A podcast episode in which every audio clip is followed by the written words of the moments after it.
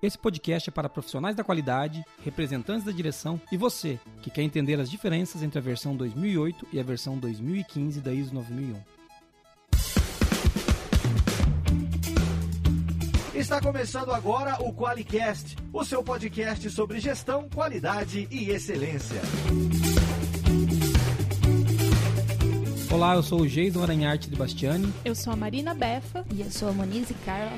Bem-vindo ao QualiCast.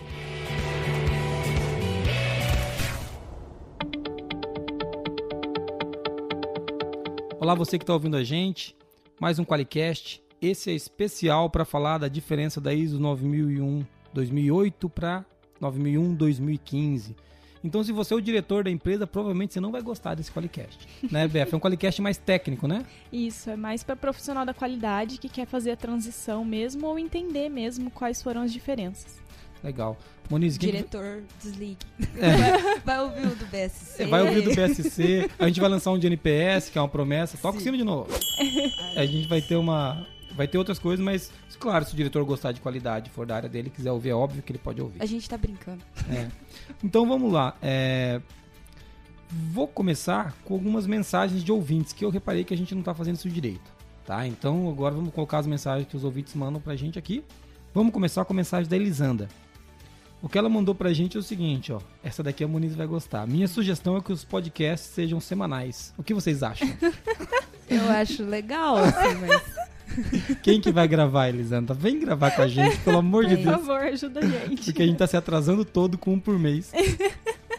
a Marina, a Beth e a Muniz ficam desesperados. Mas tem um outro, uma outra mensagem dela aqui que foi, foi legal também. O que, que ela falou aí, Marina? A Elisanda gostaria que a gente fizesse um podcast sobre a diferença entre produto não conforme e não conformidade. E aí, Moniz, dá pra fazer isso aí? Uh! Toca o sininho. Toca o sino. Talvez a gente comece com um post, né? Falar disso. Vamos, vamos envolver Sim. o Davidson na parada aí. Pra, vamos dar serviço pra ele. É, e... não tá fazendo nada. Não tá fazendo nada, coitado, coitado do Davidson. Então, assim, vamos. Mas a gente pode trabalhar nisso sim. A gente precisa de mais um podcast sobre não conformidades, né? A gente fez só um, é pouco. A gente vai falar mais disso. É, a gente fez uma visão geral mesmo, né? O pessoal é. usar como conscientização e tudo mais. Mas a gente usa até na integração aqui, né? Isso, usamos. Legal. É, qual outra mensagem que tem, Moniz? Essa daqui é da Luciane. Legal, a Luciane está falando assim que conheceu o blog da qualidade há duas semanas e o Qualicast também. E que está amando tudo que foi postado lá, aqui, né? Nota 10 para toda a equipe. E ela sugeriu um post. Falou assim: gostaria de sugerir um post, se possível, com relação àquelas pequenas empresas que não possuem um SGI nem um CQ em seus processos. Não há procedimentos operacionais controlados e as ferramentas de controle em seus setores, compras, financeiro, é, RH, etc., são arcaicas. Não há indicadores. A pergunta: como podemos construir uma base de controle de qualidade de seus processos para que no futuro haja certificação da ISO 9001-2015? sem assustar os colaboradores, mas levando-os a compreender a importância dessa ação, por onde iniciar, a utilização de software seria interessante ou não. Sim, sim, sempre. Desde já agradeço. legal. É, brincadeiras à parte, Luciane, né? É um post legal. O David vai sair com muito serviço desse podcast. então, assim, é um post legal, mas a gente também pode escrever esse daqui, sei lá, qualquer um pode escrever. É, mas uma coisa que ela falou que sem assustar os colaboradores, daí perde bastante a graça. Né? não, mentira, gente, não pode assustar. Isso é não. é coisa de chefe, gente. Por isso que nem, ninguém gosta da qualidade. Não, mas é uma coisa legal porque tem várias pequenas empresas que implantam o sistema de gestão da a sua maneira, né? Nem todos à luz da ISO, mas as empresas podem sim ter um. Pequenas empresas e empresas familiares terem ISO 9000. Legal a gente discutir isso aqui. Tem mais um aí? Mas uma coisa mais legal que a gente não falou é que ela elogiou um monte a gente, né? Você viu? Ela gosta do que a gente faz. Olha, ela, tem, ela, tem pouca opção, né? Muito, muito obrigada, Luciane. Obrigado. O outro que tem aqui é do Romero Lincoln. E ele fala, e o assunto é feedback, né? Vocês estão, estão de parabéns pela iniciativa. Os podcasts publicados são de excelente qualidade. O conteúdo é maravilhoso, vocês conseguem abordar temas de forma que seja bastante fácil o entendimento para quem está escutando e a forma de descontraída também é fantástica. Ele tá falando que a gente parece uns palhaços falando, entendeu? Mas a gente é a nossa intenção. continuando o que ele disse, estou realmente admiradíssimo, menos, bicho, não é tanto assim. Como, é, e como gestor e consultor da área de qualidade, tenho recomendado o material. Podcast sobre auditoria é nota mil. Parabéns mais uma vez. É, sobre auditoria que foi com o Wilson, né? Foi com Wilson Wilson. Cília. Isso, é Isso aquilo. foi o, o Qualicast número 7. Sete, muito legal. E, Romero, obrigado, viu, cara? Eu tô fazendo piada aqui com você com, a- com o seu texto, mas muito obrigado. Que bom que você gostou, né? E mandem feedbacks pra gente de coisas que a gente poderia fazer melhor também, tá bom? Legal? Essas são algumas mensagens que, que chegaram pra nós aqui. Essas vieram todas via e-mail. Tem uma novidade, Moniz, vamos falar aí o, o- a novidade. Qual que é a novidade? Agora o ouvinte, além de mandar e-mail, ele pode nos ofender por áudio, né? Você viu? Você viu como a gente tá moderno? É muita tecnologia. Levou um ano e pouco pra gente disponibilizar um número pro cara mandar uma mensagem de voz pra gente. Desculpa. Estamos cada vez mais rápidos nessa empresa. Entendeu? Mas agora a gente tem o Qualicast Phone, né? Que o cara pode mandar aqui pra gente o áudio. Lê pra gente o número aí, amor. Ó, é 43, né? Que é o, nome, o número da nossa região aqui, o DDD da nossa região, Grande Cornélio Procópio. Isso. 9 9822 0077. A gente vai deixar o número no post desse é, Qualicast. E a Não. gente repete de novo lá no final pra você mandar uma mensagem pra gente. Pode mandar uma mensagem de áudio, a gente não garante que nós vamos publicar todas, porque podem vir ofensas ou com palavrões. Então a gente vai tentar evitar. Mas É, você vai poder participar Mas a gente vai ouvir podcast. todas, então se você quiser só nos ofender, você vai conseguir, que a gente vai ouvir a mensagem, tá bom? Legal. Então escreva pra gente, mande áudio pra gente, fale com a gente da maneira que você achar mais adequada. E se você quiser mandar e-mail, ainda tá lá o e-mail contato arroba qualicast.com.br. Muito bom, muito bom. Vamos pro tema? Partiu. Vamos nessa.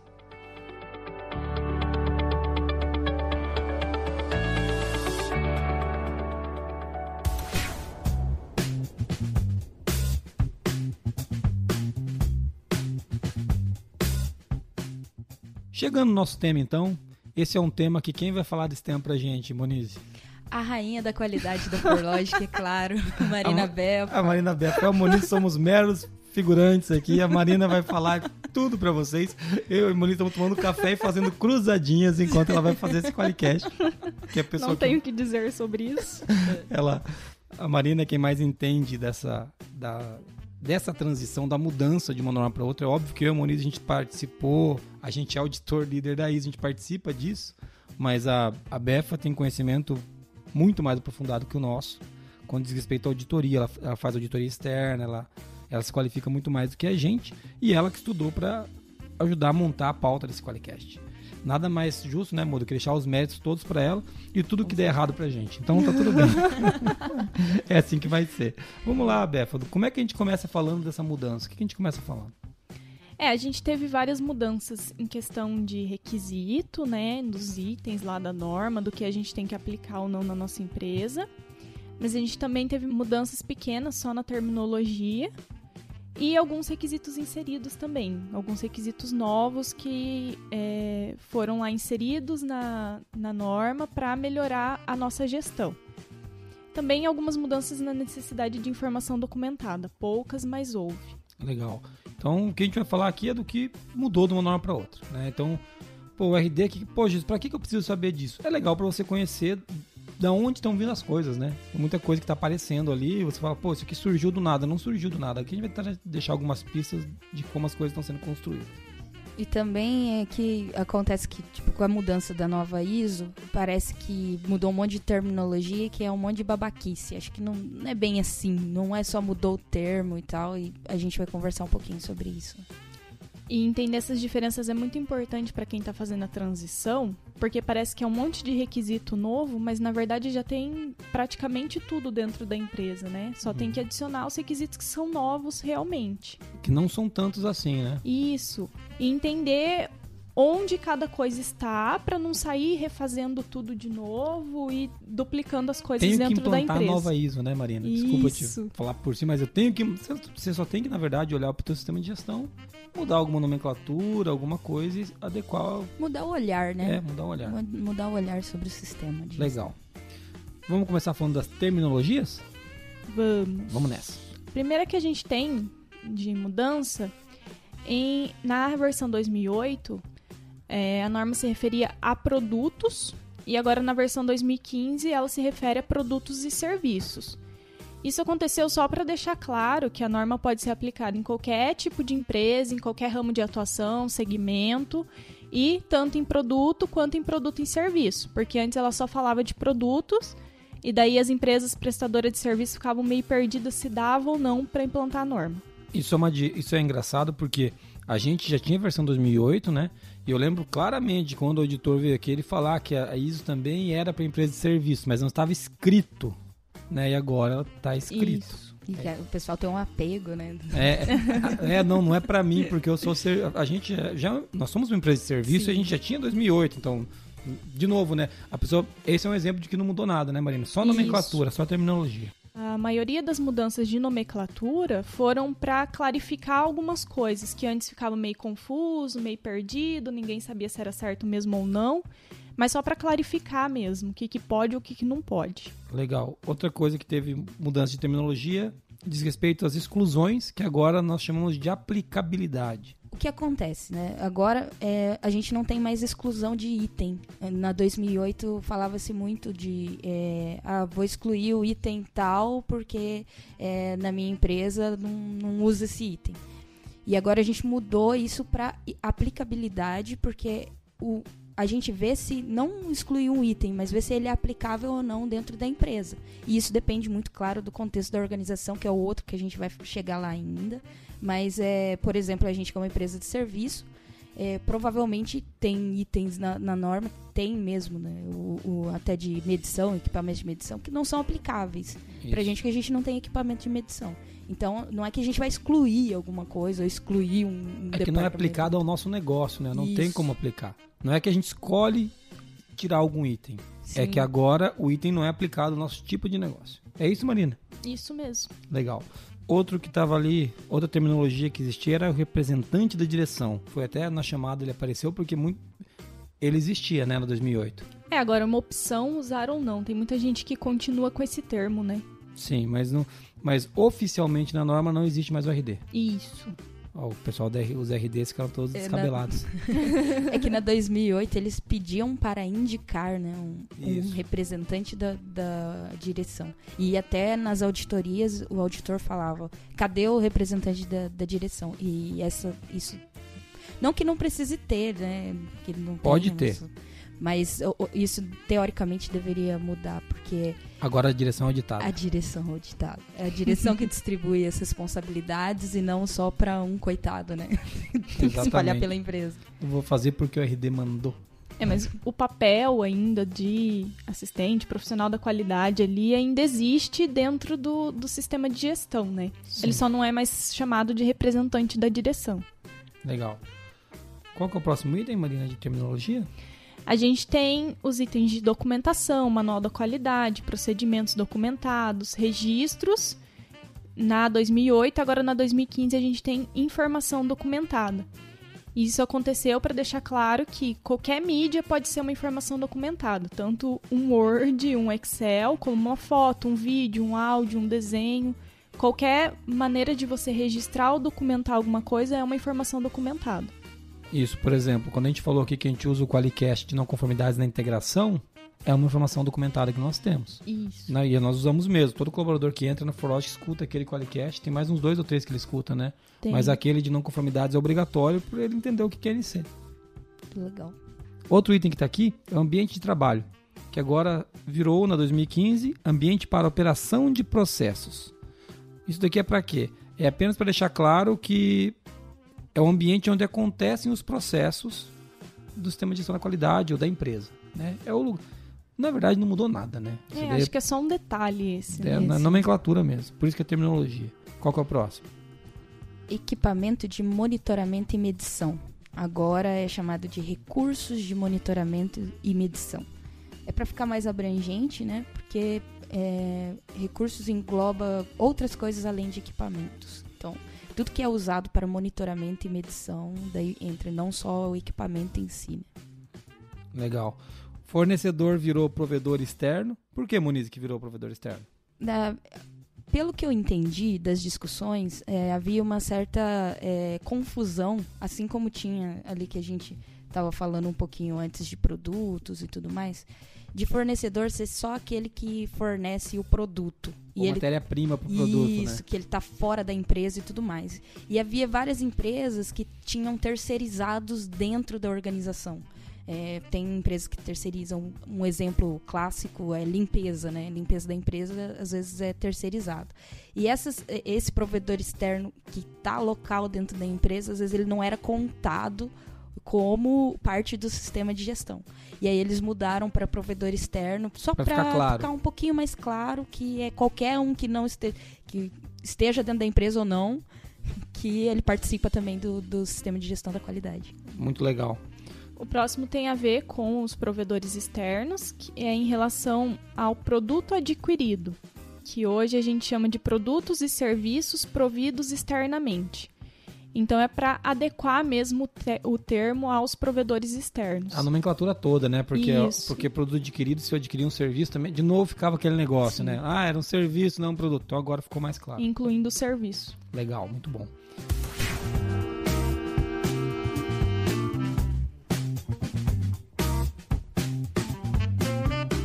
Próximo.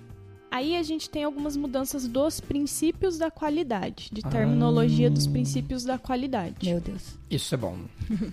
Antes eram oito e agora mudou para sete. Não que tenha saído um princípio, apenas teve dois que se juntaram ali na questão de definição.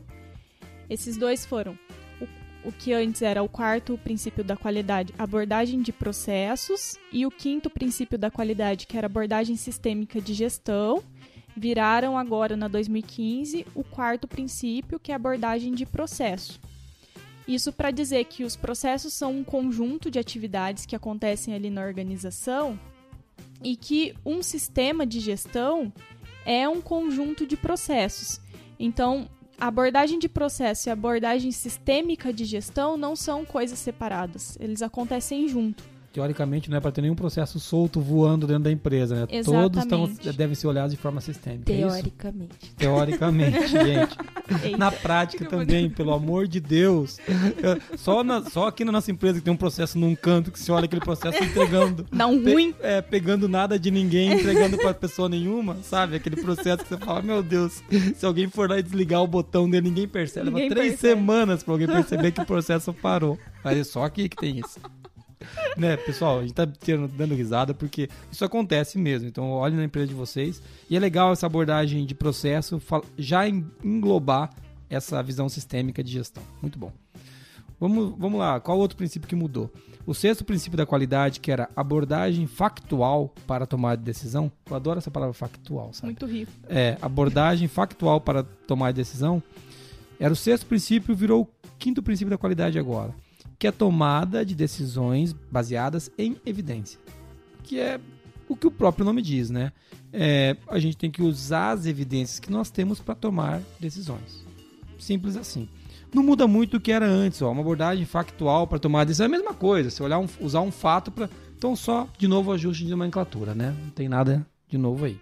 O, legal disso daí que é, até falo que a evidência é uma coisa que é mais incontestável do que um fato.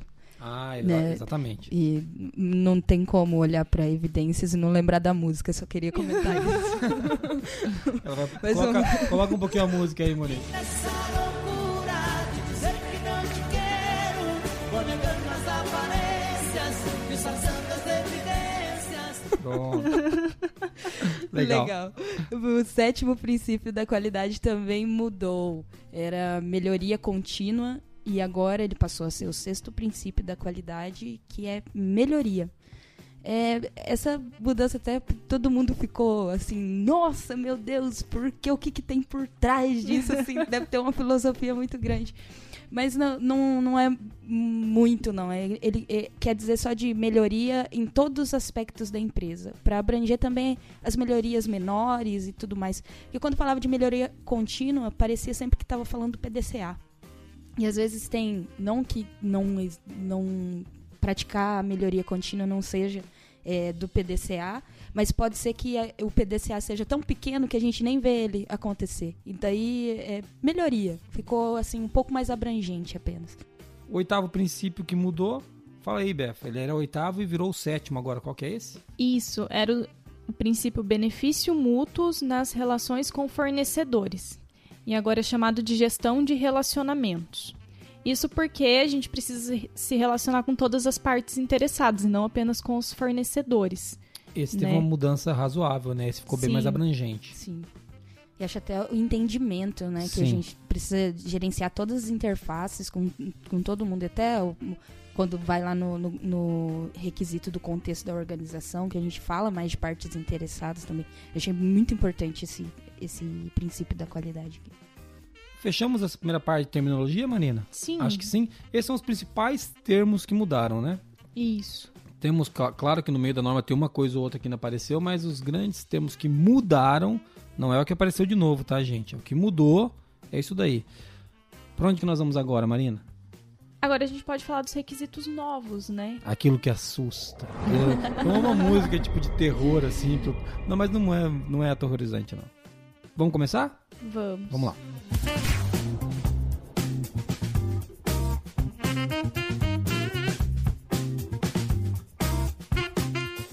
A primeira coisa que a gente pode falar que entrou de novo na norma foi o anexo SL. Ele não é um requisito da norma, mas é uma estrutura que organiza todos os requisitos. Então essa estrutura, ela está presente em todas as normas com atualização a partir de 2012 e agora todas as normas que estão sendo atualizadas estão sendo colocadas dentro dessa estrutura. Então vai ser comum ver todas as normas ISO dentro dessa estrutura. Essa estrutura serve para você conseguir olhar para a norma é, de uma maneira mais integrada. Ela facilita quando você, por exemplo, tem uma, uma ISO 9001 e tem também a 14001. Porque existem alguns requisitos que são comuns, né? Então eles já ficam organizados mais ou menos da mesma forma. Facilita para você montar o teu SGI, o famoso sistema de gestão integrada. né? Então essa que é a grande sacada. A 17025 já está nesse formato, a 14000 já está? Já. Já. 37.001. A 37001 já está. 27.001. 27001, então já tem várias normas que, que já estão já estão nesse, nesse novo desenho do anexo SL. Próximo item que esse é o que todo mundo se assusta, né? É, principalmente porque tem um nome, né? Mentalidade de risco. né? Começa a mentalidade. É, é, Meu a, gente, Deus. a gente nem usa direito o nosso cérebro, né? Então coloca mentalidade e já dá um tela azul na hora, mas é, na, na verdade é, isso não é um requisito, né, Marina? O que que é mentalidade de risco? Não, não é um requisito e também não fala especificamente da mentalidade de risco durante a norma, mas sempre fala de riscos e oportunidades em vários requisitos. Né? Então, é, sempre que a gente pensar em mentalidade de risco ou pensar em um requisito da norma, a gente tem que procurar os riscos e oportunidades relacionados àquilo. Então, quando a gente fala de mentalidade de risco, então, não é, é, uma, é uma postura que a gente tem que ter para olhar para o sistema de gestão. É disso que a gente está falando, né, Marina? É isso, né, mesmo. Muniz? Quando a gente fez Isso. o, o e-book de, de risco, quando a gente fez, a gente fez um podcast de risco bem legal Sim, também, Fizemos. era disso que a gente estava falando, né? Exatamente. Você vai encontrar riscos e oportunidades por toda a norma. Em todos os requisitos, você vê. No requisito 6, vai falar especificadamente, lá em planejamento, sobre que você deve abordar riscos. Mas em toda a norma, desde o contexto da organização ali, da, da liderança, a liderança tem que estar falando de risco, Uhum. é, desde produto, você vai ver risco em toda a norma. O Qualicast que a gente fala sobre riscos é o 8. Isso, Qualicast 8. Ouçam lá. Outra coisa que surgiu na norma, é, e a gente vai falar um pouquinho disso ali quando a gente for comparar item a item, mas foi o contexto da organização. Dessa forma, ele não estava posto ainda, né? Onde a gente cobrava uma análise do contexto geral da organização. Não, não falava só, ah, analisa os objetivos da qualidade. Fala, ó, olhe para a sua organização. O item 4.1. Né? É isso, Marina? Esse é novo, né? Isso, olhe para sua organização e veja realmente o que precisa ou não ser feito. Não saia simplesmente aplicando a norma. É aquela história que a gente Né? falou, nós vamos redefinir os processos, depois a gente faz o contexto. Isso. Não Meu funciona, não funciona. É, inclusive o, o último Qualicast que a gente gravou, o 15, a gente falou sobre o contexto da organização junto com o Igor Funiel. Foi muito legal. Foi muito legal, a gente aprofundou um pouco mais ne- nesse requisito né, de contexto da organização. Se você quer aprender um pouquinho mais, entender o que, que a gente discutiu sobre isso lá, ouve lá o Qualicast número 15 sobre contexto da organização. Ela tá fazendo propaganda só porque ela foi elogiada, Jason. É, tá vendo? Não veio nenhum elogio É pra mim nem pra você. É só pra Moniz e pro Igor. Os, os youtubers, né? É, o pessoal que posta selfie. A gente não posta selfie, por isso que a gente não vai ser Que famoso droga. nunca, Marina, entendeu? Eu Então, nunca vo- deixarei de ser zoada nesse Qualicast, pelo amor de Deus. Vamos lá. O outro que apareceu ali, que surgiu também agora, qual que é, Marina, o próximo? São as partes interessadas. É, agora fala de foco no cliente, mas antes só falava de foco no cliente. E agora, como parte de análise do contexto da empresa, a gente tem que é, também entender todas as partes interessadas relacionadas à empresa, né? Ao contexto, ao que a empresa faz. Isso São é uma coisa os stakeholders. Isso, seguradores de bife, né? Stakeholders. Não, não significa isso, gente. É mentira. Para tá? de ensinar errado. Não é mentira, pessoas, mas a gente. piada é boa, porque stakeholder parece que o cara vai segurar um bife. Então tá. Mas, ah, ô Marina, falando sério, isso aqui é uma outra coisa que, assim como a história do serviço, sempre teve na ISO. Porque sempre é muito longe, né? Mas vamos lá, na versão 2008 eu lembro que a gente já analisava partes interessadas. Tá? Na de 84 eu não sei que eu tinha 3 anos. Então, mas, mas na última aqui, 2008, eu lembro que a gente já utilizava. Só que agora ficou explícito, né? Direto, formalizado e assim, solicitado na norma mesmo que a Isso, gente e analisasse. como um requisito específico, né? Legal. Pedindo para você entender mesmo as necessidades e expectativas das partes interessadas. É É, isso e e, é, ele existia, assim, porque na, na 2008 eu já falava de fornecedores, a gente acabou de falar aqui da mudança de, de terminologia, mas eu acho que esse é também um dos requisitos para deixar um pouco menos confuso essa história de partes interessadas. né? Isso aí. Outro que apareceu agora aqui, que esse é um samba do crioulo doido, e eu acho que não vai se resolver nessa norma esse requisito, Não mesmo. tá? Então é que é o conhecimento organizacional, porque é confuso mesmo e não é culpa da norma não. Porque se você perguntar qual que é o conhecimento que a sua empresa tem, como que você mede isso? Então, mas vamos lá, Marina, o que que ele tá do, do que que traz esse requisito novo pra gente, o conhecimento orga- organizacional, que é o 716. É, durante a discussão da norma e tudo, né, foi, foi percebida a importância do conhecimento organizacional para a empresa conseguir alcançar a conformidade dos produtos e serviços. Esse conhecimento organizacional é todo, toda a experiência, é, o conhecimento mesmo adquirido com é, a execução dos processos e com tudo que a gente faz ali dentro da empresa. Então, esse requisito foi inserido para a gente proteger esse conhecimento organizacional. Porque às vezes a gente roda lá um processo, por exemplo, de infraestrutura. A gente faz um backup no computador. E aí a pessoa que faz esse backup sai da empresa. E a gente tem que ensinar outra pessoa a fazer esse backup. Então, essa troca de conhecimento, como a empresa faz as coisas, porque aqui, por exemplo, a gente pode fazer um backup de um jeito diferente que é feito em outra empresa. Então, esse jeito de fazer o backup é o nosso conhecimento organizacional. Então, até a gente repassar essa informação, é, às vezes a pessoa sai, daí a gente perde isso no meio do caminho, né? Isso. E lembrando que o conhecimento organizacional não é só o que está documentado, tá, gente? Eu, é, isso aqui tem muito a ver com gestão do conhecimento. Meu mestrado foi nessa área e uma das coisas que a gente pode, pode saber é que existem, mu existem muitos conhecimentos dentro da empresa que eles são tácitos. Ou seja, aquele conhecimento que não está escrito em lugar nenhum. E que alguns, inclusive, não dá para escrever.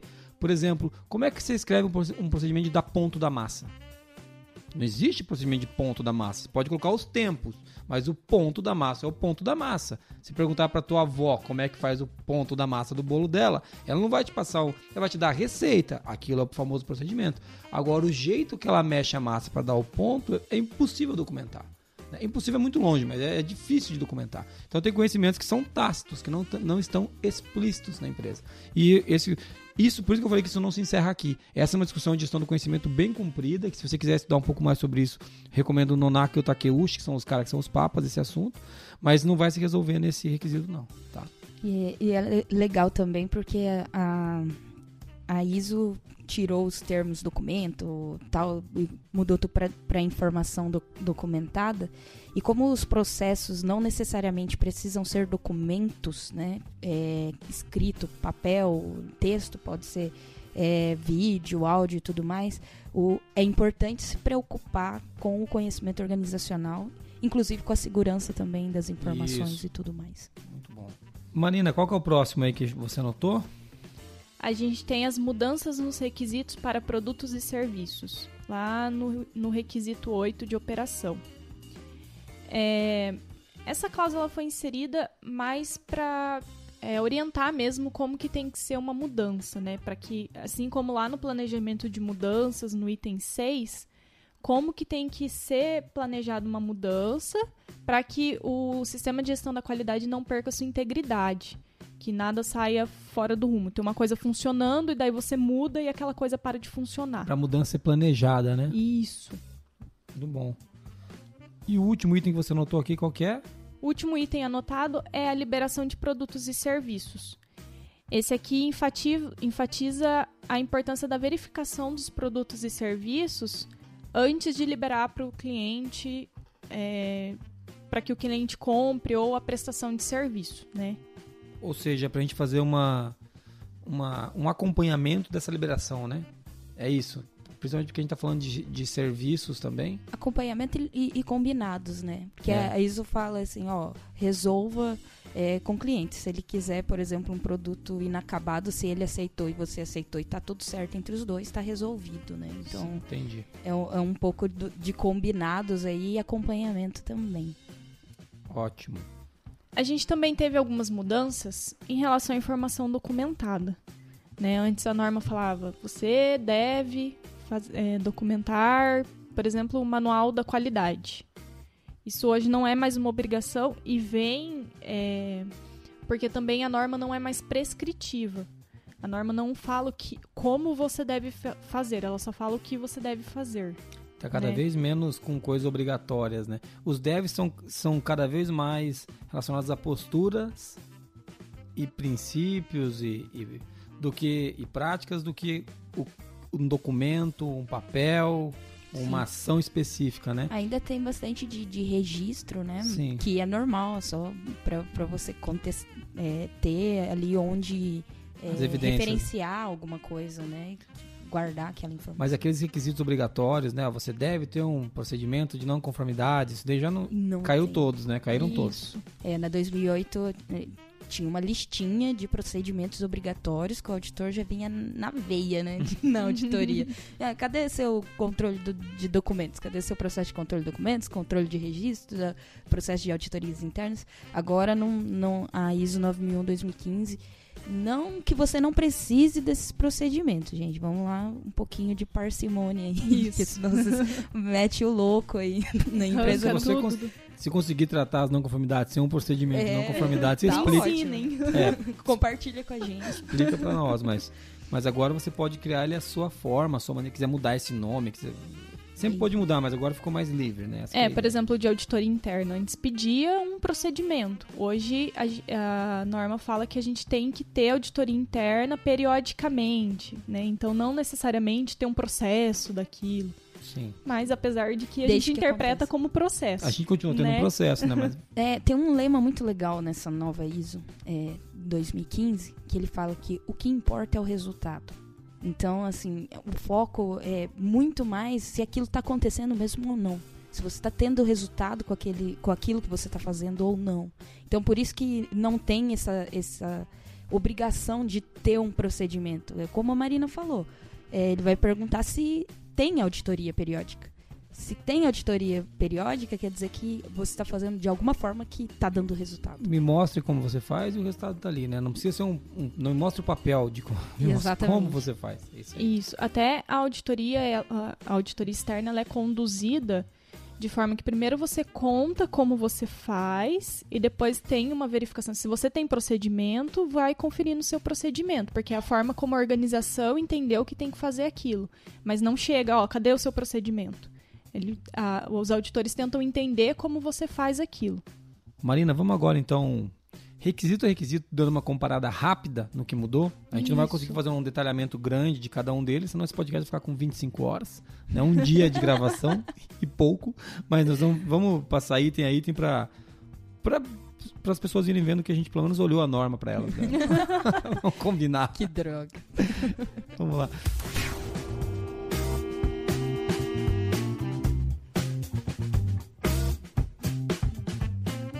Vamos começar do item 4 e me explica por que a gente começa do item 4. É, só para deixar claro, vamos fazer a estrutura da 2008 comparando com a 2015, pode ser? Pode ser, O deixar 4 claro. e o 5 da 2008, não o 4 e o 5 da norma 2015. né? Ah, entendi, entendi. Tá. Muito bom.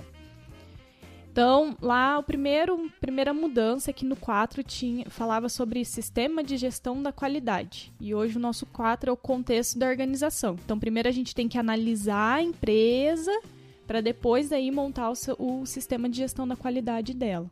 É, é bem daquela confusão que a gente estava falando, né? Que antes o pessoal via o sistema de gestão da qualidade como departamento. Chegava cego na manobra pra fazer os processos, né? Não tinha nem ideia do que era a empresa e tava ali, ó. Vamos procedimentar esse negócio. É, aí mudou para contexto da organização, porque, gente, sistema de gestão da qualidade está na empresa toda. E sistema de gestão da qualidade e seus processos é um dos requisitos do contexto da organização. Isso, é o 4.4, agora na 2015, né? O 4.1 da 2008, Isso. que, é- que era requisitos gerais, agora é o 4.4 da versão 2015, é isso? Isso. Aí lá até lá no 4 tinha no sistema de gestão da qualidade, tinha o 4.2, que era requisitos de documentação. Esse item agora é o 7.5 da 2015, que é sobre informação documentada. Então, Nossa, pulou lá pro 7, né? isso, até dentro dessa estrutura do anexo SL, que é mais organizado, né? Antes eu achava bem bagunça a norma. Agora você, você aprovou? Se a Marina Brefa aprovou, Meu avisa o Deus do pessoal da, da ISO aí que eles fizeram um bom trabalho. Porque, Manda, manda um recado pro Nigel aí. porque o que a gente faz, Marina, não aprova nada. Verdade. Entendeu? Os caras da ISO, tá tudo bem, beleza. Ó, outra coisa que eu gostei aqui nessa é, 2015 é que os títulos ficaram bem mais claros, né, gente? Por exemplo, o 4.1 era requisitos gerais, não dá pra entender É, o que, tipo, que eles iam é. falar, né? Agora é o sistema de gestão da qualidade de seus processos, muito bom. O 421, que era o Generalidades da 2008, agora foi pro 751, continua sendo Generalidades. Isso, é que daí ele. Toda essa parte de documentação ele colocou lá no 7.5, dentro do 7.5, né? Uhum. Aí o 4.2.2, que era o manual da qualidade, saiu aí, né, de, como um requisito, mas ele equivale ao 4.3, porque a gente tem o escopo do sistema de gestão da qualidade, né? E o escopo antes era documentado dentro do manual da qualidade e agora pode ser em qualquer outro documento que a organização achar que, que seja viável para ela. E você pode, se você quiser, manter o manual da qualidade. É, tem né? gente que gosta muito do manual da Isso. qualidade. É. Gente, continue usando, Continu- está incorporado aí dentro É. da sua empresa. Se é um documento importante para vocês fazer, mu- muita gente usa na integração, né, Para integrar o colaborador, para trazer ele para dentro da, da firma, como diz aqui no norte do Paraná. Mentira, só eu que falo isso aqui no norte do Paraná. Ninguém chama empresa de firma, não. É, mas para trazer ele para dentro da empresa, tem gente que usa o manual, então pode continuar usando. Isso até para organizar também o sistema, né? Ter um lugar que tá ali tudo junto, escrito. Então tem organização que prefere manter. Mas uma mudança que a gente teve aqui em relação a requisitos é que na 2008 a gente tinha o requisito 423 para controle de documentos e o 424 para controle de registro. Então, tratava-se essas duas coisas como duas coisas diferentes e separadas. Agora, estão todos dentro do 7.5, que é a informação documentada, e a gente tem dois eh, requisitos equivalentes aqui, que é o 752, criação e atualização, e o 753, controle da, da informação documentada. Legal, nesses dois requisitos, então, a gente faz. Num a gente controla o que foi criado e no outro a gente cria e atualiza, né? Isso. Mas tanto para documentação como para os registros, para os documentos como para os registros, é mais, mais ou menos a mesma tratativa. É disso que- Exatamente. É, informação documentada, a gente tem a diferencinha lá, que, que é manter uma informação documentada, que é o antigo documento, Uhum, e reter informação documentada, que é o antigo registro. né? muito bom, é isso aí. O 5 é o responsabilidade, era né, na 2008, chamado de responsabilidade da direção, que não responsabilizava nada, mas era, era responsabilidade da direção, que virou na 2015 o liderança. E ali dentro ainda a gente tem o comprometimento da direção, que era o 5.1, né? Agora o 5.1 é liderança e comprometimento, não é da direção, é liderança e comprometimento, e o genera- generalidades. Nesses itens da 2015, do 5.1 e o 5.11, é onde tra- trabalha a parte de responsabilidades, não é, Marina? Isso, não mudou muita coisa, apenas ah, o nome do representante da direção, né? Mas o, o sentido é o mesmo. Aqui acho que foi só para deixar mais claro mesmo que toda a liderança da empresa, incluindo a alta direção, tem que se responsabilizar pelo sistema de gestão da qualidade, não apenas o representante da direção. Isso mesmo. Dentro do 5 ainda, a gente tem daí o 5.2 na 2008, que era o foco no cliente, que agora virou o 5.1.2, que continua sendo o foco no cliente. É a mesma coisa, só que agora entraram os riscos e oportunidades. Né? Então, quando a gente for pensar em cliente, a gente também tem que pensar é, em riscos, a gestão de riscos e oportunidades para conformidade de produtos e serviços e também considerar os requisitos estatutários e regulamentares do cliente ou do nosso produto e serviço. Uma coisa importante falar aqui é que agora, quando a gente fala de risco, que entrou nessa norma, a gente não está falando só de perigos, que são os problemas que podem acontecer. Como a gente, como a gente normalmente pensa em risco, alguém fala de um risco, ninguém pensa numa coisa boa, outro não pensa numa coisa ruim. Para ISO 9001, 2015, o risco pode sim ser uma coisa boa. Ele pode ser encarado como uma oportunidade. Por isso que a gente até fala, né, Marina? Riscos e oportunidades, né? Isso. Pra, já para trazer essa visão, porque senão o pessoal acha que riscos é só problema. Não, e também são oportunidades. É, inclusive é a nomenclatura usada pela ISO ali, mas os riscos negativos são ameaças e os riscos positivos são oportunidades. Então, risco pode ser tanto uma coisa ruim como uma coisa boa. Péssima essa nomenclatura, na minha opinião, tá? É, e essa confusão não vem da 2015, gente. Vem lá do conceito de risco quando a gente começou a aprender mesmo risco e a gente fala de risco como uma coisa negativa, né? Isso. Mas se você for estudar a fundo mesmo, você vai ver que tem ameaças e oportunidades. E a ISO 9001-2015 fomenta que a gente trabalhe com os dois, ok? Outra alteração aqui o 5.3 na ISO 9001-2008 era política da qualidade. E agora ele é equivalente ao 5.2, que é política. E o 521, que é desenvolvendo a política da qualidade. E o 522, que é comunicando a política da qualidade. Então, é quase a mesma coisa. Acho que falou um pouquinho mais de partes interessadas ali, né? De deles conhecerem a política da qualidade. Essa questão de comunicação acho que ficou um pouquinho mais completa também. Mas não teve tantas alterações assim, não. Não precisa assustar.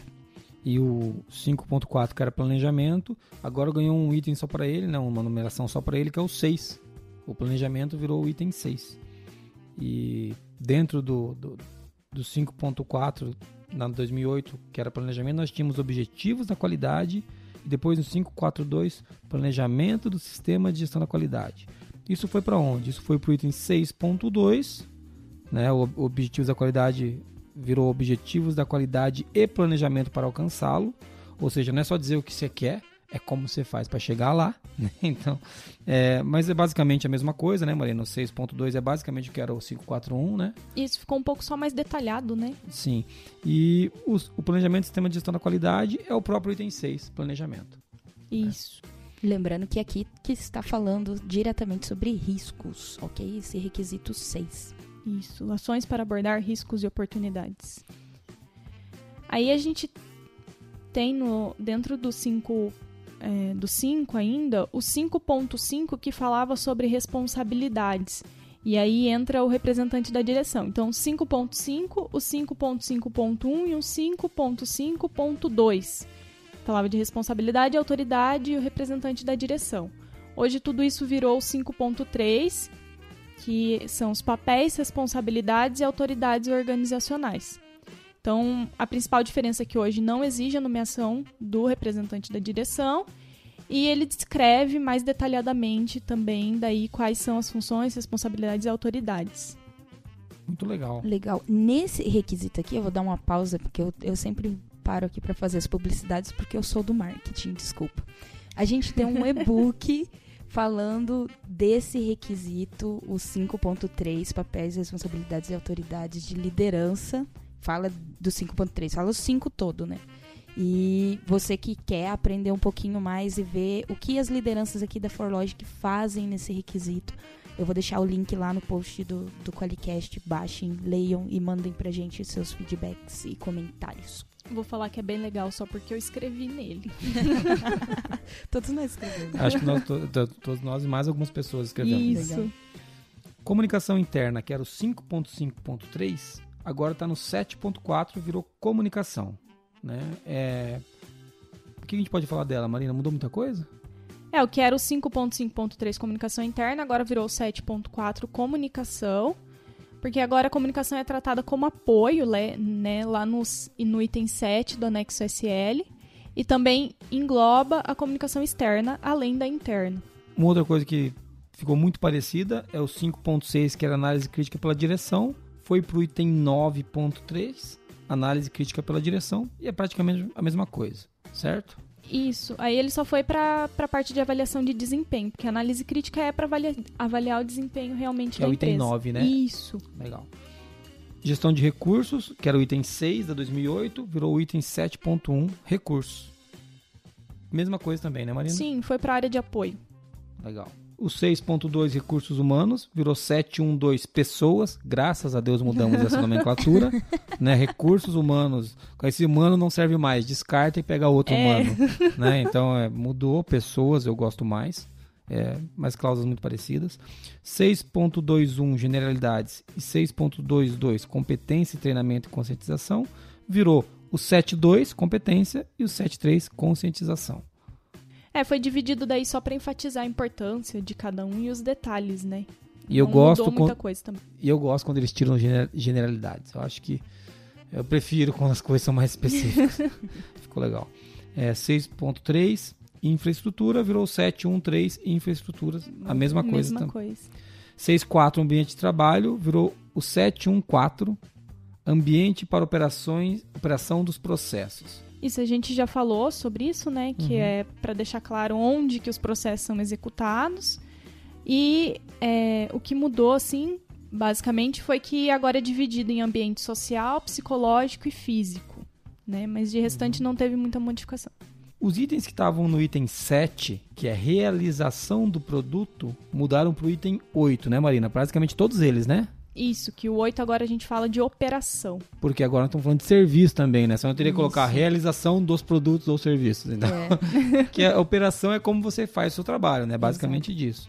Então, o 7.1, que era planejamento e realização do produto, virou planejamento e controles operacionais. O 7.2, processos relacionados a clientes, virou o 8.2, requisitos para produtos e serviços.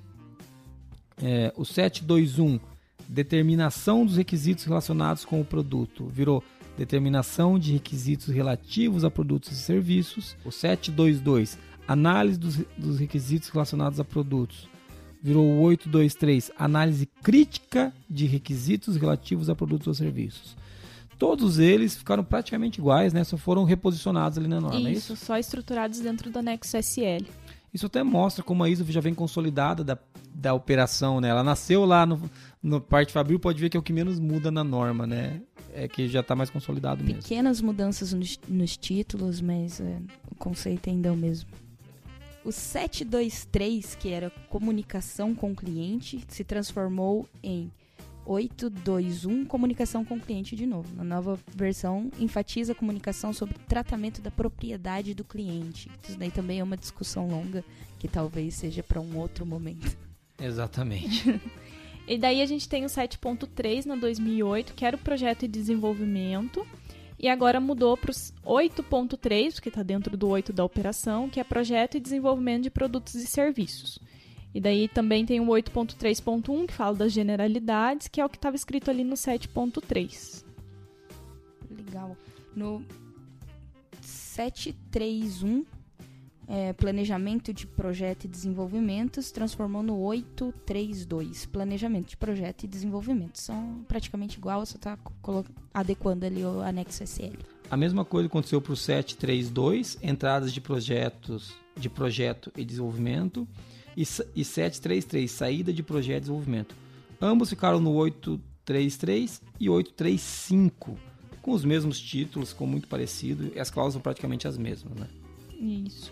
Aí a gente teve uma pequena modificação no 734, análise crítica de projeto e desenvolvimento, 735, verificação de projeto e desenvolvimento, 736, validação de projeto e desenvolvimento.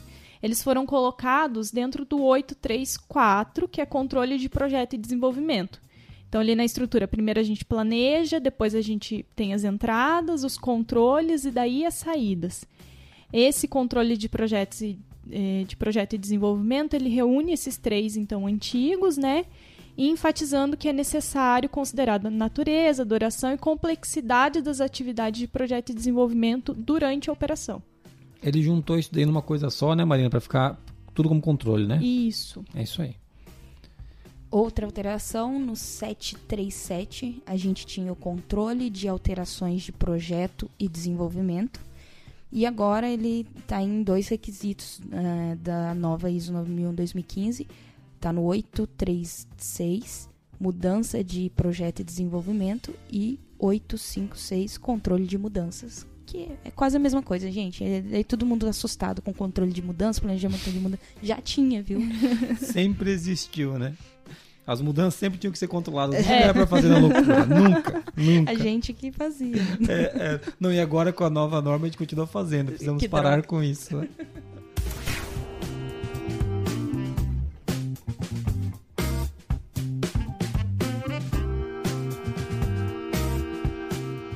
Aí a gente tem um tinha um requisito de aquisição, 7.4. E o 7.4.1 falava do processo de aquisição. Hoje a gente tem daí o 8.4, que é o controle de processos, produtos e serviços providos externamente. Tem o 8.4.1 das generalidades e o 8.4.2 do tipo de extensão e controle de, dos processos, produtos e serviços providos externamente. Aqui o nome mudou, mas os requisitos não mudaram em nada. Foi só pela questão do provedor externo mesmo. Adequada nomenclatura, né? Isso. Uhum. Aí a gente tem o 7.4.2, informações de aquisição. É, agora é o 8.4.3, informações para provedores externos, também não mudou nada. 7.4.3, verificação do produto adquirido, virou 8.4.2, tipo de extensão e controle, que também não mudou nada. Manteve a mesma, a mesma linha, então. Na, na família do 7.5 ali, Marina, da 2000, 2008 era 7.5, o que aconteceu aí? É, depois o planejamento e desenvolvimento do produto e serviço, do controle de, de serviços, produtos e processos providos externamente. Agora a gente tem a produção e prestação de serviço, que era o 7.5. Hoje ela virou o 8.5, produção e provisão de serviço. Aí tinha lá o 7.5.1, controle de produção e prestação de serviço. Hoje a gente tem o 8.5.1, controle de produção e de provisão de serviço, e o 8.5.5, atividades pós-entrega. A gente tem o 7.5.2, validação dos processos de produção e prestação de serviços, que hoje virou o 8.5.1, controle de produção e provisão de serviços. Aqui as, as cláusulas são iguais, mas é, daí agora, na versão 2015, a norma aponta que os controles devem ser feitos na venda e na pós-venda também. Né? Então, as atividades de pós-venda eram mencionadas na versão antiga, mas na nova versão elas aparecem separadas. Entendi. Uma ênfase da gente também fazer esse controle por ali. Isso, que é as atividades pós-entrega, né? Entendi. E aquele, aquele item de rastreabilidade, o 753, ficou praticamente igual, só que virou o 852, é isso? Isso. Identificação e rastreabilidade. Aí tinha o 7.5.4, propriedade do cliente. Hoje é o 8.5.3, propriedade pertencente a clientes ou provedores externos. É, mesma coisa, só que agora também se estendeu a provisão de serviço, né? E o 7.5.5, que era a preservação do produto, agora virou o 8.5.4, que é preservação, que também as cláusulas são as mesmas coisas. Agora uma outra coisa que mudou é o 7.6, que era o controle de equipamento de monitoramento e medição. Esse 7.6 ele virou o 7.15, recursos de monitoramento e medição, 7.151, generalidades, 7.1.52 rastreabilidade de medição. É, o que, que, muda nisso aqui, Marina? Porque eles pegaram um e transformaram em três itens. E aí? Tem mais trabalho. Tem mais trabalho para mim que cuidava dos meus instrumentos de medição aqui na minha metrologia interna da firma? Não, agora ele, a norma só enfatiza a provisão de recursos para monitoramento e medição, né? E a gente também já falou do, da troca da nomenclatura, antes era equipamentos, agora são recursos, né? E também organizou, porque daí essa parte de recursos está lá no apoio. Então, antes da gente começar a operar os, os processos, provisionar produto e serviço, a gente tem que é, ter o controle desses recursos de monitoramento e medição. Aqui estava falando depois da produção, né? Ficava um pouco confuso daí.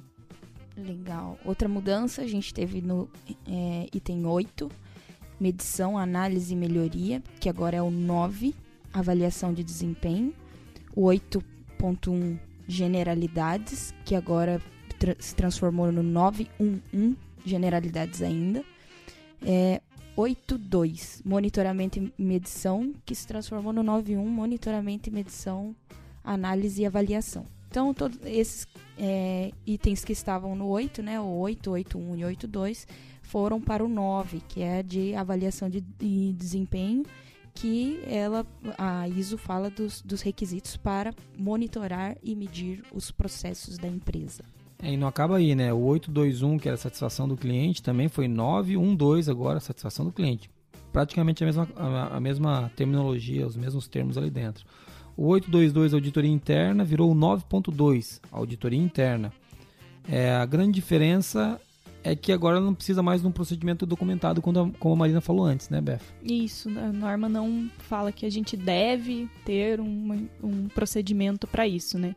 Lembrando que às vezes é necessário, né? Depende Sim. da sua empresa. E depois disso a gente tem monitoramento e medição de processos, que era o 823, e o 824, monitoramento e medição de produtos. Os dois foram para 9.1.1 generalidades, porque estava falando da avaliação de desempenho, né, gente? O 9 fala de avaliação de desempenho, o 9.1.1 é generalidades, que está falando basicamente da medição através dos, do, do, dos indicadores de processo desses itens. É isso, isso Mariana? Isso mesmo. Aí a gente teve o 8.3, era o controle de produto não conforme.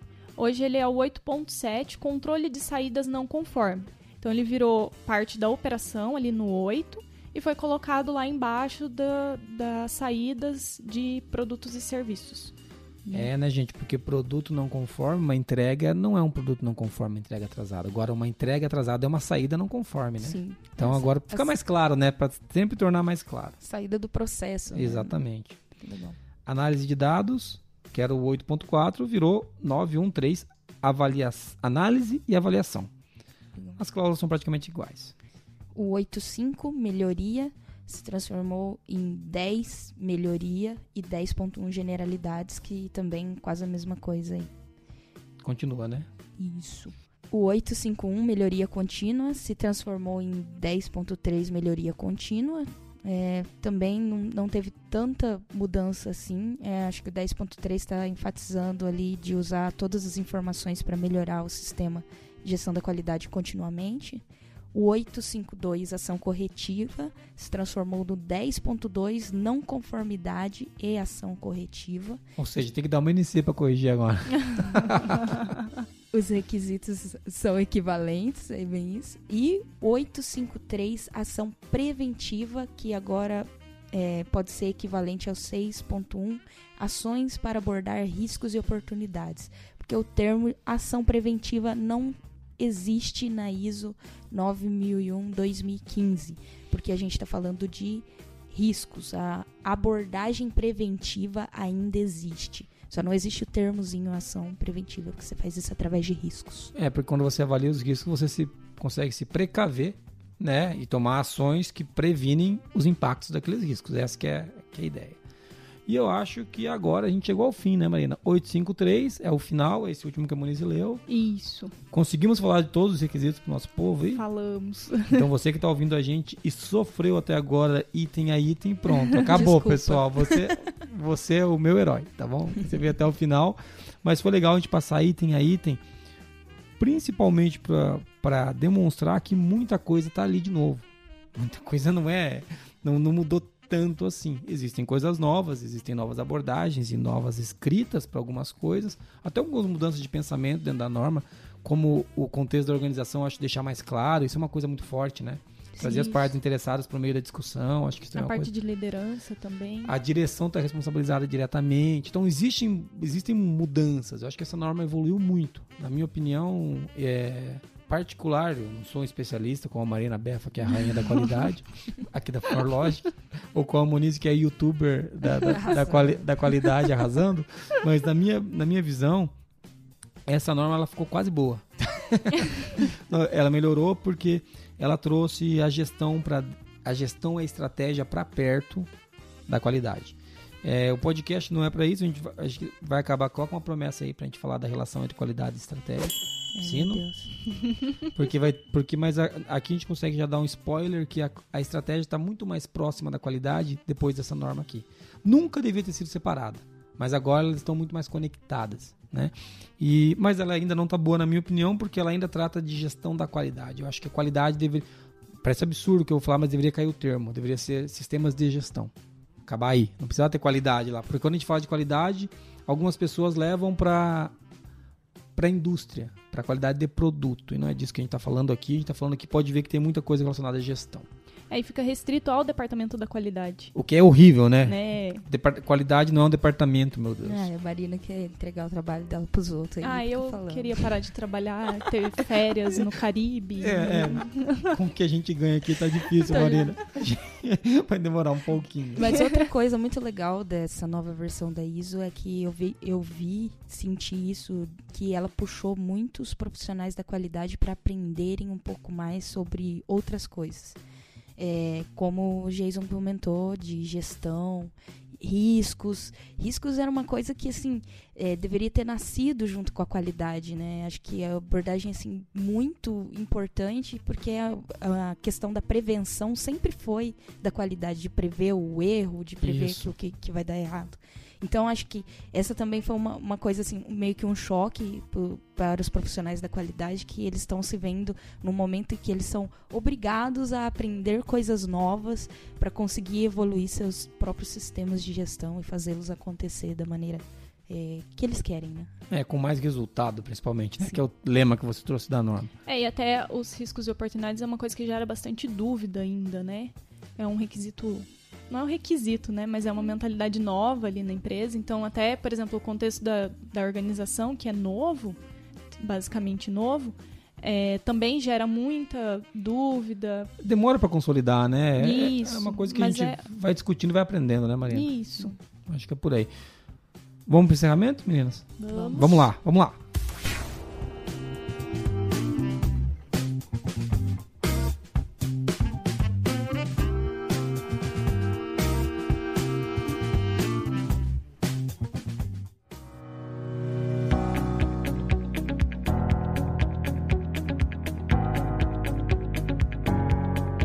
Muito legal você nos ouvir até agora, tá com a gente até o fim desse podcast, bem técnico. Se você é diretor de uma empresa e ouviu ele inteiro, manda um e-mail para mim porque eu quero saber. Tá bom? Ou um áudio, né? Porque agora Ah, a gente você tem... pode mandar um áudio, é, daqui a pouco eu vou repetir o número, mas muito legal ter você com a gente até agora. É, foi legal fazer esse podcast, porque a gente enriquece também o nosso aprendizado aqui. É, Marina, faz um zoom pra gente do que, que a gente viu hoje no Qualicast. Então a gente falou um pouquinho sobre terminologia, né? Quais foram os detalhezinhos de nomenclatura que mudou. Depois a gente falou um pouquinho sobre os novos requisitos, novos itens que foram adicionados ali na versão 2015. Falamos um pouquinho sobre informação documentada. E aí a gente passou para as mudanças no requisito, nos requisitos detalhadamente. Item a item. Item a item. Desculpa aí se foi chato. A gente tinha que fazer, gente. ó. E a gente tem muito pedido disso no blog, né, Sim, Moniz? Temos, Sim. temos, temos. E aí a gente vai é, disponibilizar esse- essa, essa planilha com essa tabela com esses requisitos. Lembrando que é uma livre tradução nossa, tá? Isso não veio da ISO. Ninguém mandou por e-mail pra Isso. gente. Isso daqui foi um trabalho basicamente que eu fiz. Mentira, foi a Marina que fez, tá? um trabalho que a Marina Que fez. chefe canalha. Foi a Befa que fez. Eu só minto, mas eu desminto depois. Foi a Marina que fez, então ela, ela fez pra gente fazer a comparação mesmo, né? E vocês podem usar se vocês quiserem. Se a gente vai liberar, vai estar no link desse programa lá no Qualicast. Uma coisa também que eu queria te indicar, se você ainda tem dúvidas e quer saber mais sobre isso, discutir mais sobre isso, converse com pessoas da qualidade, mande e-mail pra gente, vamos conversar mais sobre o assunto. Porque, assim, é, como o Jason disse, é, o que a gente apresentou aqui foi sobre as nossas discussões. Então, já ajudou bastante a gente mesmo entender mais sobre isso. Então, não fique remoendo dúvidas ou sofrendo. Compartilhe as É, dúvidas. compartilhe com outras pessoas para que elas sofram também. Mentira. Mas porque assim você consegue a- acrescentar mais conhecimento e entender o, o porquê dessas mudanças. É tudo. mentira, mas não é, porque tem dúvida que chega pra gente e a gente É. sofre. A gente fala, "Ih, meu Deus, como que a gente Bem responde sofrido. isso? A gente responde. É, então, se você quiser mandar o e-mail, Muniz, pra qual que é o e-mail que eu mando? Contato arroba qualicast.com.br. Se você quiser mandar por áudio pra gente essas dúvidas ou alguma mensagem, é, o DD é 43 99822 0077. Repetindo, 43 99822 0077. Manda pra gente uma mensagem de áudio que a gente vai botar num Qualicast aí de, de, de repente a sua mensagem.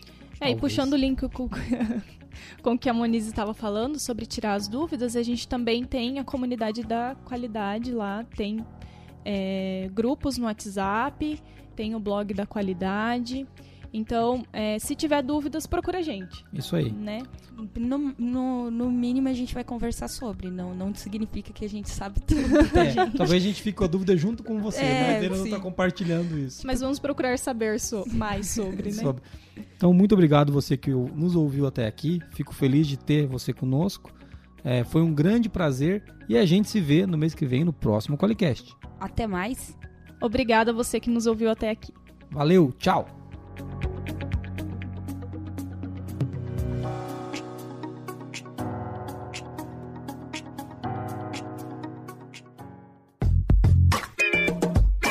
Você ouviu o Qualicast, uma iniciativa do grupo ForLogic, patrocinado pelo Qualiex, o software para quem quer implantar um sistema inteligente de gestão da qualidade. Para mais informações, acesse qualiex.com.br.